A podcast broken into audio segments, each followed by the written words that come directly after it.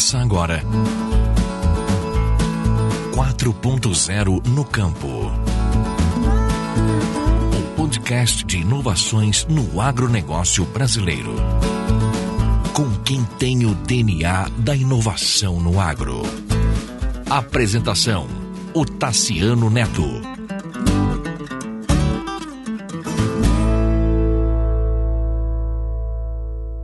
Olá, tudo bem? Este é o episódio número 59 do podcast 4.0 no campo, sempre tratando de inovações no agronegócio brasileiro. Eu sou Tassiano Neto, Industry Partner da Elo Group, uma consultoria especializada em tecnologia, analytics e gestão, e também atuei como secretário de Agricultura do Espírito Santo. Neste episódio, convidei Tiago Coelho, que é diretor da Rural Verde. Rural Verde é uma empresa no sudoeste e oeste da Bahia, no sudoeste próximo da cidade de Tapetinga e no, no oeste próximo à cidade de Barreira. É um, são três grupos de fazenda e o Tiago lidera uma transformação relevante dessa pecuária, de uma pecuária de uma produção no semiárido é, nordestino. É, então é um, é um, trabalho espetacular que o Tiago faz, muita tecnologia, é, ele, ele destaca isso, né? Como que a comunicação melhorou a vida no campo, como possibilitou avanços é, no campo brasileiro. Ele também fala sobre a sucessão familiar é, organizada. Este é o terceiro episódio que a gente trata de pecuária, aqui dentre praticamente 60 episódios. A pecuária de corte é importante para danar no Brasil é, e tem uma diferença brutal de produção. Tem gente que consegue produzir um boi de quase é, 20 arrobas com dois anos, mas a média brasileira é baixíssima. Assim, a gente tem média de produção de um boi do, do mesmo peso com 40, com, com 4 anos, com 5 anos. Então tem uma, uma, uma, uma, uma desigualdade enorme produtiva e o Thiago está no primeiro campo, né? Está no campo que é um exemplo, né? Está tá do lado que é um exemplo é, da pecuária brasileira. E ele também tem o apoio da Prodap, nós entrevistamos aqui já o Vitor, né, como eu disse, que é, é, em Montanha, no Espírito Santo, também tem o apoio da Prodap, e o próprio Bernardo Reis, que é head de pecuária de corte da Prodap. Eu vou soltar agora a entrevista com o Tiago Coelho. Eu tenho certeza que você vai gostar bastante. Um abraço.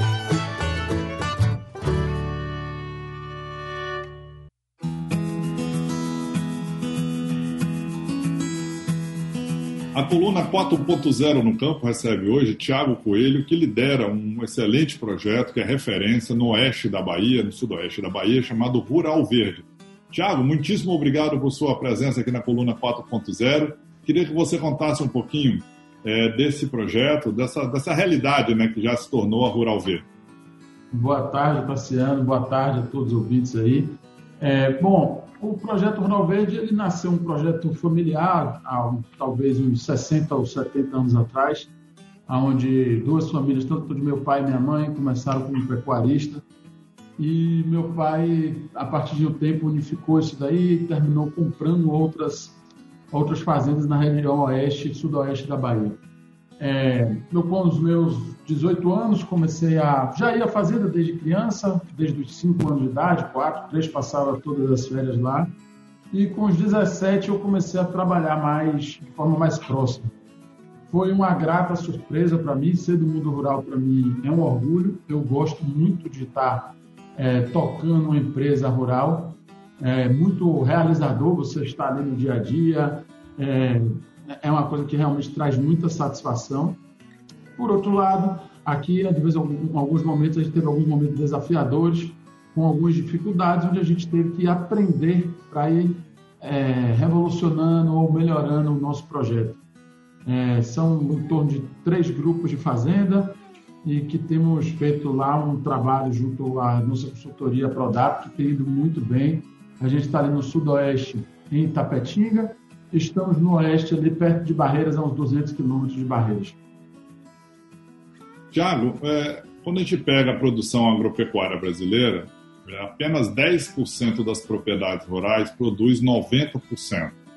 É, então, a agricultura, nós temos duas agriculturas no Brasil, né? duas pecuárias. Uma que deu muito certo, e essa que projeta a imagem do Brasil exterior, e uma é, que, infelizmente, ainda não, não encaminhou.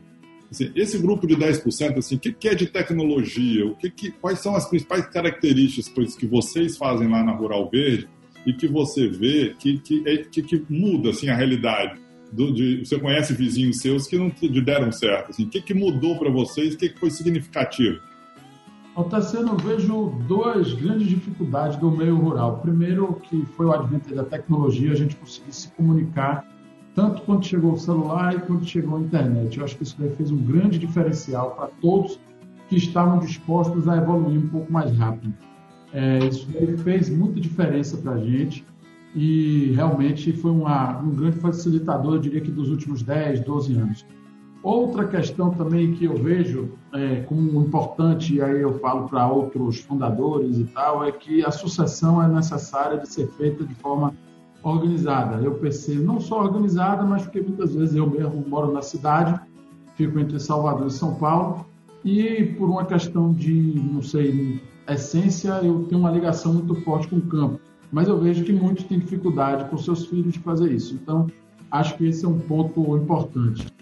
Com relação à tecnologia, em que o pessoal vem implantando lá conosco, o pessoal da Prodap, é, eu acredito muito no benchmarking, a gente está procurando pessoas semelhantes, está vendo inovações em outras empresas, está vendo inovações em outras fazendas. É desafiador, quem está no mercado sabe como é que é tocar 18, 19, 20 fazendas em locais diferentes, não é uma, uma área só.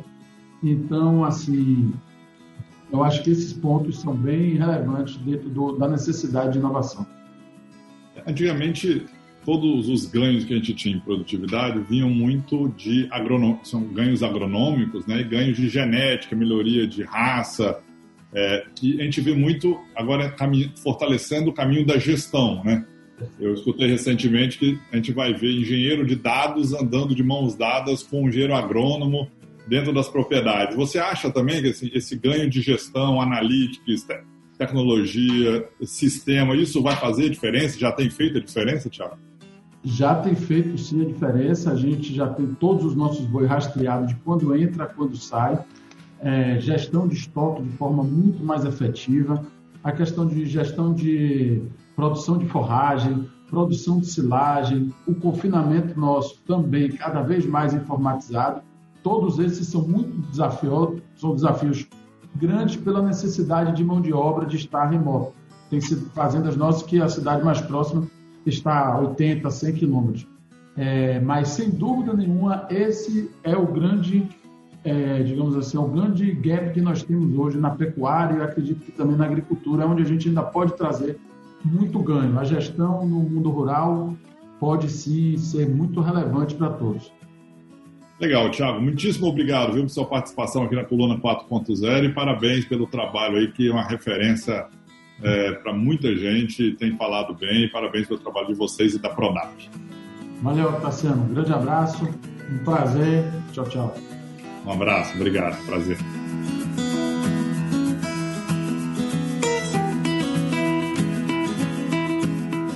Super legal, né? A, a história do Tiago, da família, uma, uma super tradicional é, na Bahia e como que ele conseguiu, através da sucessão, é, ampliar bastante a produtividade é, destas fazendas e através de busca de tecnologia, fazendo total diferença, sabe assim?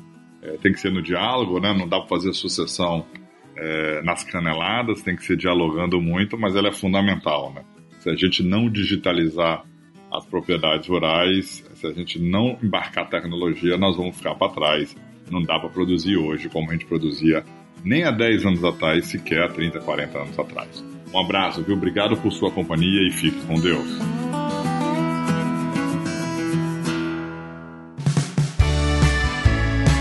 Este foi mais um episódio do podcast 4.0 no campo.